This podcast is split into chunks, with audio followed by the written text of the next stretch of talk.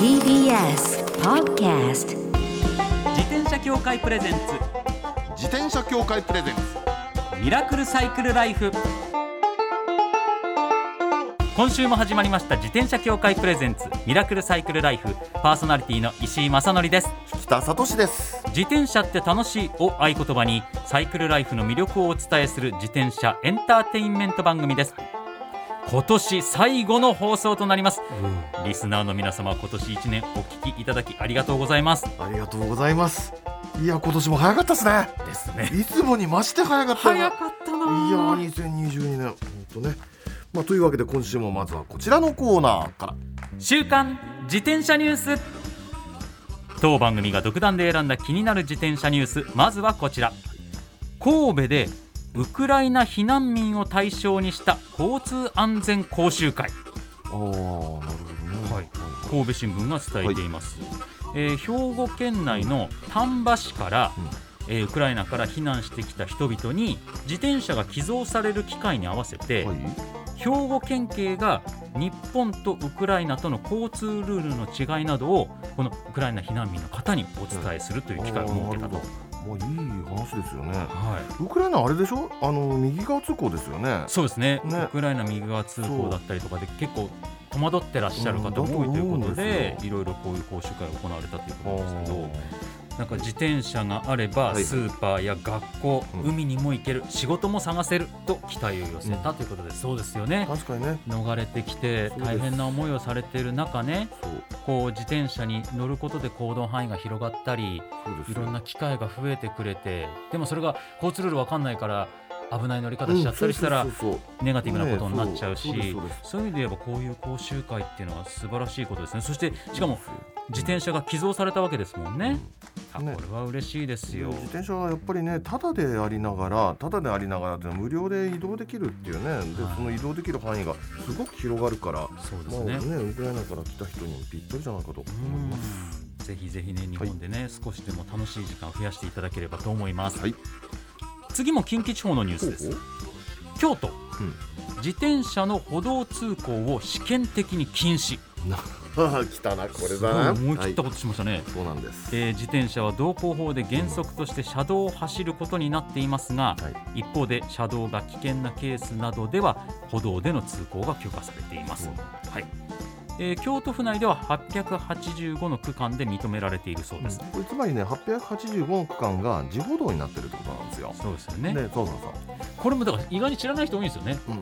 自転車走っていい歩道とそうそう走ることも許されてる歩道と自転車は絶対走っちゃダメな歩道っていうのがあるんですね。るんです。であってねちゃんとね青い丸い標識でね、自転車と歩行者の絵が描いてある、はい。あの標識がああってそこだけなんですよ本当はそうなん。です本当は。でもわ、うん。ね伝わってないんですよねこれね。でもね大都市はねあの京都もそうですけど、はい。東京とか大阪とかもうその辺りの街だとあの大抵の歩道はね自歩道指定されてるんですよね。ね。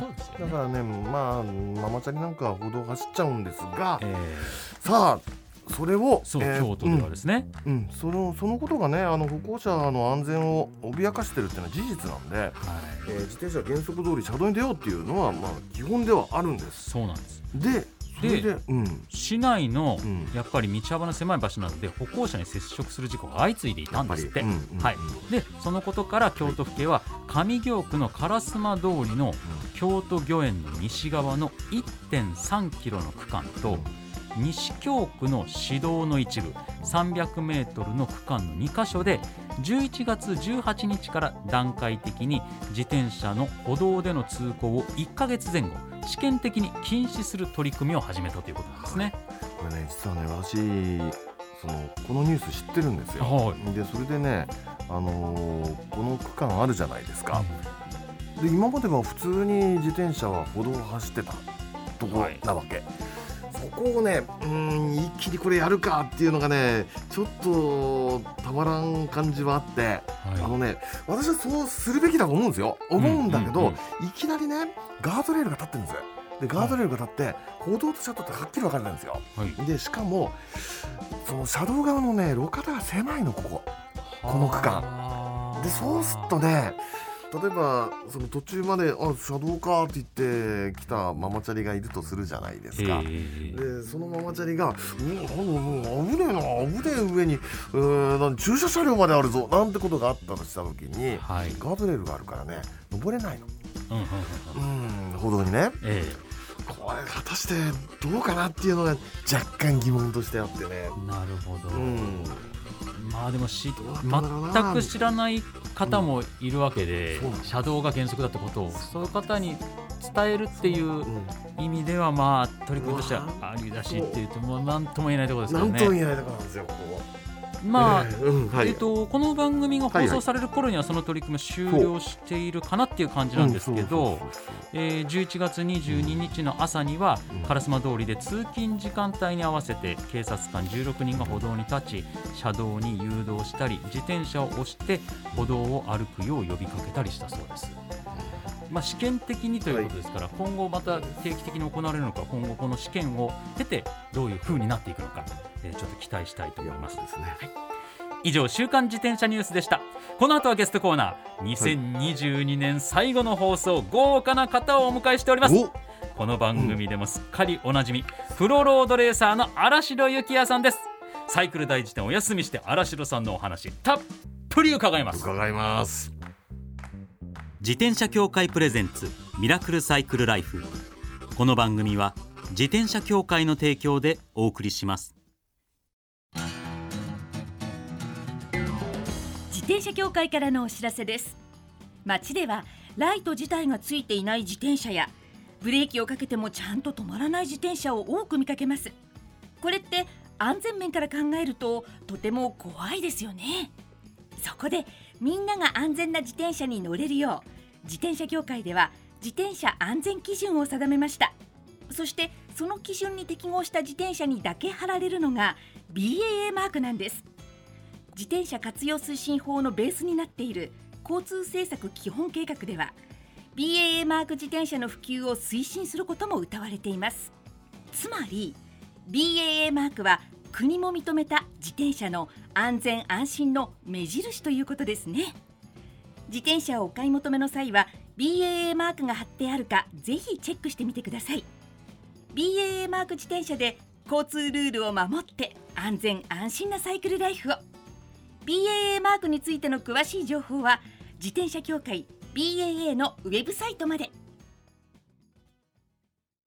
今日のゲストはおよそ1年ぶりリモートでのご登場ですバーレーンビクトリアス所属プロロードレーサーの新城幸也さんですよろしくお願いしますよろしくお願いします。あよろしくお願いします。今回実は10度目のご出演となるんですけれども、前回は今年1月そうです2022年最初の放送に登場していただきまして、ということになるんで光栄なことに、はい今年のこの番組は、はい荒城さんで始まり荒城さんで終わるということになるんですそういうことですね。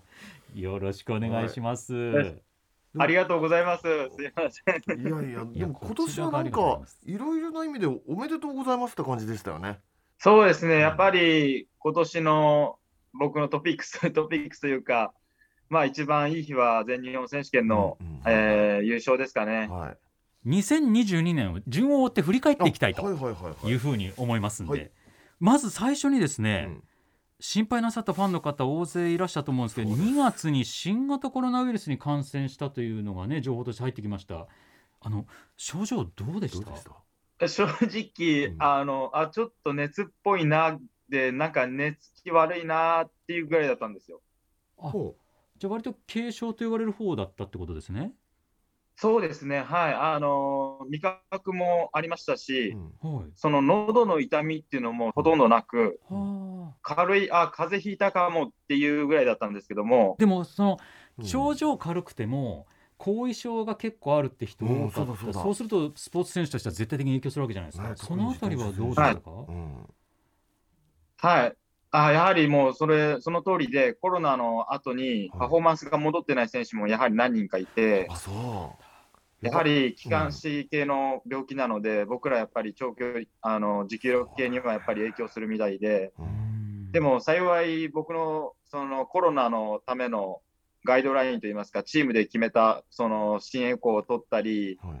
いろいろレースを走る前にいろいろテストするんですよね、その正常に戻ったかという。ああなるほど、で、正常ということでトレーニングを始めて、うん。約1ヶ月半ぐらいあの期間を持って、ゆっくりレースに復帰できたので、うん。なんでいきなり準備して出たわけじゃないので、比較的それも良かったのかなと。シーズン中だとまたレース行かなきゃいけないんですけど、うん。そのシーズン序盤だったので、まだ少しずつゆっくりあのまたレトレーニングを開始できたのが、体には負担なく、うんまたちゃんとパフォーマンス出せ出せるように戻ったのかなというふうに思いますね。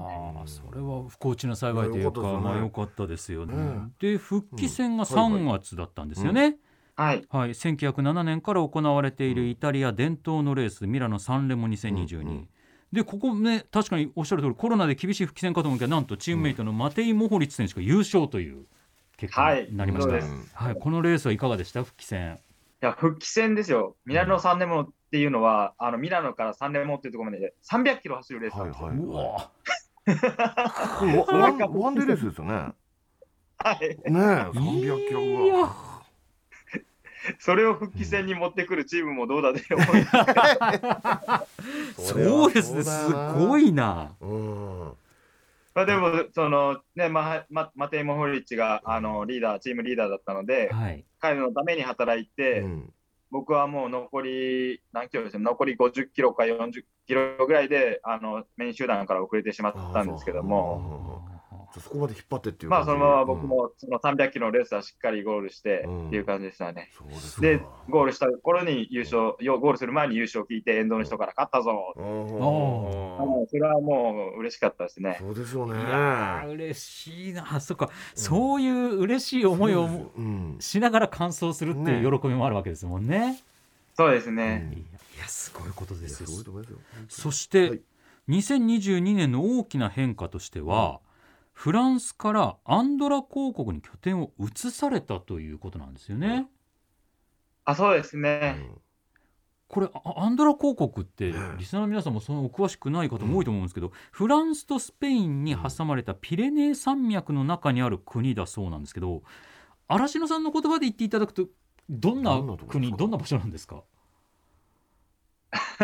どんな国ですかね。まあ、2000、そのパンデミックであのフランスに行くのも結構大変で、はいで、いろいろまあ問題があ抱えてて、で、チームに相談したら、そのアンドラがいいよってことで、2001年から半分ずついたんですよね。アンドラとにも拠点があって、フランスにも拠点があってっていうふうに。ですけど、そのにもう今年から完全にもうフランスの拠点はもう、なんですかね、閉じ閉じたというか、はい。あの拠点はもうあの家はもう処分しまして、うん。はいで、アンドラだけになったんですけども、標高が1000メートルぐらいのところにあるんですね、こうちょっとこうですね。で。すね。なんで、バレストロナ空港からバスで3時間とか、もしくはフランス側だと、うん。トゥールーズ空港から3時間でバス移動。っていうもう、うん、高速道路もないんで、山道を走っていかなきゃいけないんですよね。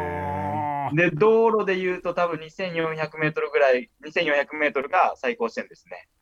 ーああなるほど。標高で言うとってことですね。標高で言うと。うんうんでも、もしあの山の中歩けば、全然もう2800とかもっと上まで歩いていくことは可能ですね。ああそういうことあのロードレースじゃなく、マウンテンバイクとかだったら、もう全然もうそれぐらいまで山道を歩いていけるような。じゃあ本当に山の中だ、そうなるとトレーニングの環境っていうのも変わりましたよねだいぶだいぶ変わりますね。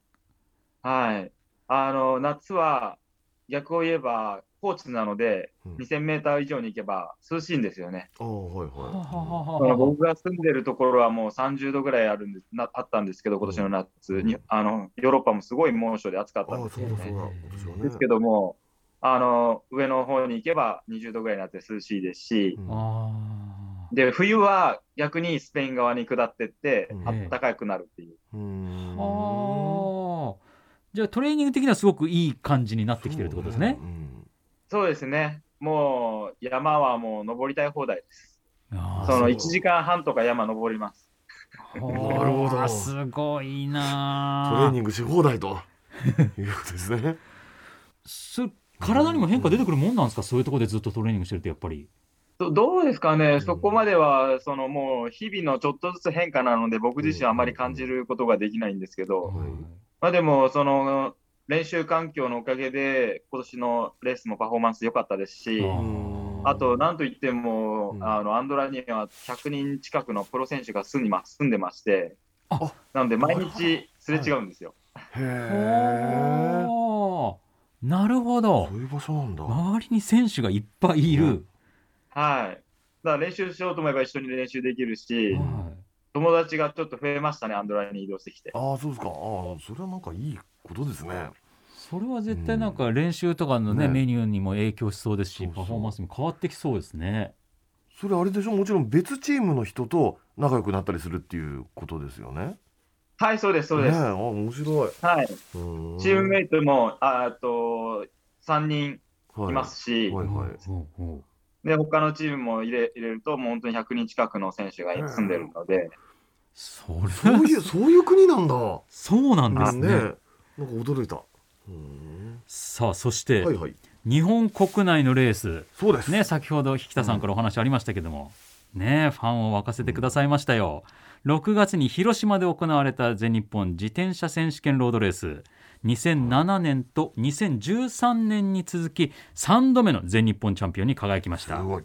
はい、で2022年んシーズン締めのツール・ド・フランス埼玉クリテリウムでは関東賞を獲得、うん。国内のレースすごいなんかね沸かせてくださいましたけれども。そうそうそう荒城ここにありっていう感じだったじゃないですか。やっぱり国内のレースって気持ち変わるもんですか？そうですね、やはり、あの、まず最初の全日本選手権っていうのが、やっぱり、その目標に帰国したので、はい。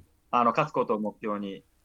で、それが勝ってで、チャンピオンジャージで走るってことで、さらに気合がうん。入るわけじゃないですか、うん。日本国内だと。はいはいはいはい。なので、シーズン後半までいい成績で走る、終えることができましたそうですよね。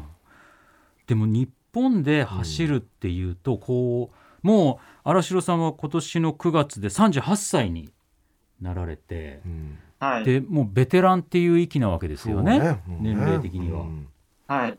で、はい日本の選手若い選手にこう背中を見せるというか、うんうんそういったような思いっていうのも出てきてるんですか？荒城さんご自身。はい。あの、僕自身、日本の選手と、その言葉を交わす機会っていうのが、まあ、あまりなくて、うんうんだからアンドラにずっといるので、だ僕は結構、その他の選手とはコミュニケーション取れるじゃないですか。うんはいはいはいだけど、日本はそのコロナがあったのあったので、その国外にまずレースに行くことがなかったじゃないですか。そうですよねそういう部分でもやっぱり、その今、僕らが走ってるトップのカカテゴリーはどういうものなのかっていうのは、やっぱり走りで見せないとうんうん。いけないかなっていう思いはありましたね。ああそっか。背中で見せてくれたという。まさにももろ背中で見せるというやつですね。でもじゃあこれはまあもしかしたら厳しい言葉が出ちゃったりするかもしれないですけどやっぱりまだ日本の選手たちは荒城さんね世界のトップレベルで走ってる荒城さんからすると遅れてる感じがしちゃってる部分ってあるんですかやっぱ。そうですね、やはりまだ、まあ、もちろんコロナもあったんで、うん。その日本の選手がせいい成績を出して海外チームに行くっていうチャンスが少なかったんですけども、はい。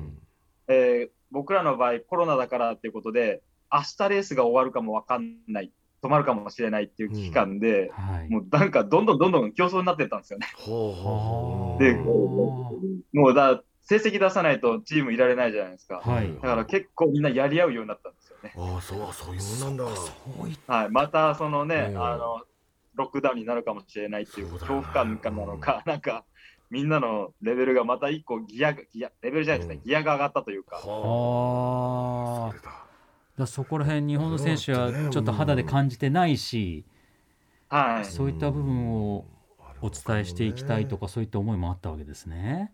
そうですね、世界はどんどんどんどんあの競争してってるよっていうふうに気づいてほしかったですね。なるほど。いやーそういったうん。だからもうなんかはい。10度目のご出演じゃないですか。で一番最初にいらした頃つまり28歳だったん28ですよね。歳でした。そういうことです。そうですよ。でなんかそういうことですよね。もちろんずっとその自転車に乗る楽しさをこう伝えてくださってるんですけど、はいやっぱりこの10年で自分が自転車乗って楽しいレースをしていて楽しいとかっていうことだけじゃなくやっぱりそういったいろんな思いも抱えてやっぱ選手生活を送られてるっていうのはやっぱりなんかすごく大きな変化のような気がしますね。まあね。そうですね、はい。もうやっぱり、ね、誰か若い選手が早くトップに来てほしいという思いはありますね。そうそうか。そうそういうこともあるかもな。だってうんはいはいバーレーンビクトリアスで来季も走ること決まりましたけど、だってそれがねやっぱりねすごいと思うんですよ。そのだって契約更改でしょ、はい。今季もまた。ででしかも確かこのチームできた最初からいらっしゃるんですもんね、新城さんは。そうですね。ね。2017年からずっと同じチームで、次、来年、うん。あの7シーズン目になりますね。はいはい。でそのずっと同じチームに長くいる人って今どれぐらいいるんですか？例えばこの今いらっしゃるバーレーンだと。今だと、あとはもう一人、僕ともう一人ですね。だそうなんだ。そうやってやって変わっていく中で,、そうですよだからよっぽどの信頼を得てないとそう,、やって長くそう所属するって難しい世界なわけですもんね。そうですね、はい。そのもう一人も僕と同い年の38あ歳です。そうですか。あ そうか。そう考えると若い選手を育てていくっていうか見ていくっていうのも一つ監督さんとかに期待されてる部分でもあるわけですもんねきっと。そうですね、やっぱり、まあ、経験であるものと、経験が必要な、必要でないものと必要であるものっていうのがやっぱりあると思うので、やっぱり選手、レースは別にね、県警なくても今はデータがいっぱいあるので、次の上りが何キロとか、そういうね、何ワットで走る勾配がどれぐらいでっていうのはもう、地図じゃなくてもうデータとして全部はいもらえるので、はい。そこは別に経験必要ないんですけど、もうあとはなんですかね、選手の生活だったり、チームのスタッフを含め、どうやったらいいかっていう、自分の私生活がやっぱりチームの雰囲気とかにもなるわけじゃないですか。うんうんそういう雰囲気作りっていうのが、やっぱりベテラン選手の役目なのかなっていうふうには思いましたね。あなるほどね。そそういった思いを抱えて日本にねそれを日本にも日本の選手にも見せてくれるためにこうやってやって日本でのご活躍っていうのはだからただ勝ったってことだけじゃないんですよね。もう荒城さんの優勝っていうのは。う。ん。まあでも全日本選手権はやっぱはいり日本チャンピオンジャージでヨーロッパで走り、もう一回走りたい。っていう思いがあったので、でもあれあれでしょうもうねそれ38歳にもなって、うん次ね、チャンピオンジャージでヨーロッパ走れるチャンスなんて何回あるか分かんないので、まあそこでやっぱりチャンピオンジャージでもう一度ヨーロッパで走りたいっていう思いで、あの今年の全日本は頑張りました。やっぱそうですよ。だってね、はい。あのースポーツ選手にとってはなんか一番そうだと思うけど今日が一番若い日ですってあるじゃないですか。はい。今日が一番若い。つまり今その取らないと次は分からないっていうなんかそういう思いが日々積もっていくんじゃないかと思うんですよね。その辺どうどうですか？いや、そうですよ、38歳なんで、ね。ね、次、同じレースをもし走れないか、もうこれがね、生涯最後のレースかもしれないし、うん。そういう思いはありますよね。そうかいやでもその中でやってるのがねもうちょっと感動を呼ぶというかね。そうですね、うん。そういった中でずっと戦ってらっしゃるわけですもんね。しかもその試合の瞬間レースの瞬間だけじゃなくてそこに至る毎日が大切でその毎日がレースの結果に直結しちゃうわけですもんね。はい、うんそうですね。そのいきなり自転車っていきなり調子が上がるものじゃないので、そうだと思うんですやっぱりそのレベルに達するためにはやっぱり階段階を踏んでなきゃいけないし、そのいきなり調子上げた調子っていうのは、うんその長続きしないんですね。はいはい長くコツコツやっていくことで、ピークも長くピーク持っていけるので、1週間で作ったものは1週間で崩れるし、は1ヶ月で頑張ったものは1ヶ月が持つしっていうふうに、そういうのがやっぱりロードレースなのかなっていうふうに思います。いやーすごい世界ですね。だからそういった中でね毎回毎年貴重なお時間を僕らの番組のためにくださってるっていうのは本当にありがたいんです。ありがとうございますいつも。こちらこそ毎年ありがとうございます。はい、年末年始ちなみにどのように過ごすご予定なんですか、えっと、初めて多分ヨーロッパに行きまで過ごしますね。そうおおですか。はあ毎年ね年末年始っていうのが、日そのもう本にいますもんね12月、チームキャンプでして、はい、あのまあ、ヨーロッパなので、クリスマスは家に帰帰れるんですけど、えでも年始、また1月5日とか7日からまたチームキャンプが3週間とか、また始まります。ー、うわー大変え場所はどこですかそれは？場所はスペインですね。うん、スペインの南の方、アルテアってとこなんですけど、はい、そこで12アンドラから出て月は2週間、うん。えー、2週間ちょっとですね、あはい、の合宿と、1月も3週間、がっつりやります。い。やー来年もますますの活躍を期待しております。本当です。はい。では最後のになってしまうんですけども、リスナーの皆さんにメッセージを一言お願いできればと思います。はい、えーまあ、もしこれを聞いてもらって、あの自転車ロードレースに興味を持ってくれてる人が増えたらいいなと思いますし、来年、僕自身18歳でヨーロッパに行って、もう20年目のシーズンになるので、はい、もうこうなるともう、日本に石垣島で過ごした、日本で過ごした時間よりヨーロッパで過ごした時間の方が長くなったので、はい。まあ本当にこれを楽しんで、えー来年はもっといいシーズンにして、えーあのグランツール出れたらなというふうに個人的な目標もあります。なのでまた来年1年間、えー応援よろしくお願いします。はい応援してますありがとうございます。応援しております。ということで、ぜひ来年もまた遊びに来ていただければと思います。プロロードレーサーの荒城幸也さんでした。ありがとうございました。ありがとうございました。自転車協会からのお知らせですスポーツ用自転車の場合きめ細かいメンテナンスも必要ですねだからしっかりとした技量や知識を持ったスタッフのいるお店でお買い求めいただくことがとても大切なんです。そこで誕生したのが SBAA プラスです。この SBAA プラスとは一定の実務経験と十分な技量を持ち自転車協会主催の試験に合格した販売者の方にだけ認定されます。今回制度が一部改正になり認定者にスポーツ用自転車安全整備基準に基づいた整備を受けてもらうと SBAA プラスマークを貼ってもらうことができます。だから SBAA プラスマークはしっかりとしたメンテナンスを行った安全安心の証と言えます。SBAA プラス認定者のいるお店でメンテナンスを受けて快適なサイクルライフをお楽しみください。SBAA プラスについての詳しい情報は自転車協会 SBAA ホームページ SBAA-bicycle.com まで